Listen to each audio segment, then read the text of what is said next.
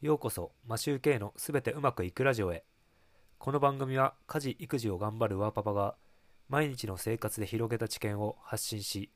聞くだけでポジティブに成長できるというテーマでお送りしています。皆さんいかがお過ごしでしょうか？マシューケイです。今回はギブリストというものを知っていますか？というお話をしたいと思います。これはオーディオブックで耳読した君と会えたからという北川康さんの本を読んで知りました。なかなか興味深い内容なので聞いていただければと思います。皆さんはやりたいことリストウィッシュリストなどそういった類のものは聞いたことがありますか？また実際にそれを作ったことはありますか？これは僕も昔に2014年頃にウィッシュリスト100というものを作ったことがありエバーノートに入れて保管していたので見返してみました。最近までは忘れていましたが叶えたいことがいろいろ書いてあって達成したものにはチェックしてあったので当時はしっかり見返していたんだと思います。それで今回2022年も半分は過ぎてしまいましたが2022年度版としてウィッシュリスト50に加えてギブリスト50を作成することにしました。さてここで本題のギブリストの話に入っていきたいと思います。このギブリストというのは字のごとくギブするので他の人に何ができるかをリスト化することです。リストの位置づけはウィッシュリストは結果として自分が手に入れられるもののリスト。これをテイクリストウィッシュリストと呼ぶものですね。ギブリストは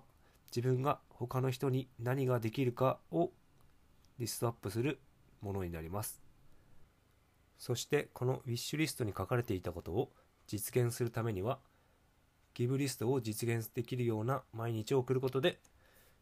ウィッシュとギブの両方同時に達成することができるようになるというものです。正直この話を聞いて衝撃を受けました。やりたいことウィッシュを書くことはやってきたけど今まではギブについて考えたことはありませんでした。ギブリストはすぐにでもできることが書けるのですぐに実行していくことになります。そして一番大事なところはこれだけでは目標達成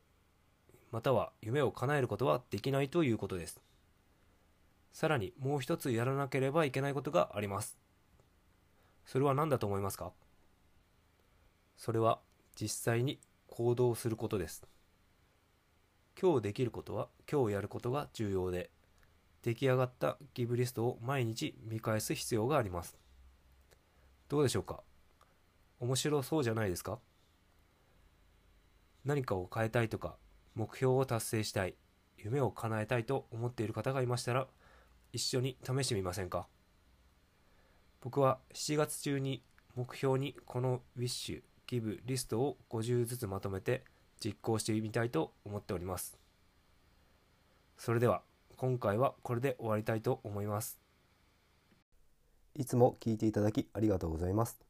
それでは今日も良い一日をお過ごしください。マシュウケイでした。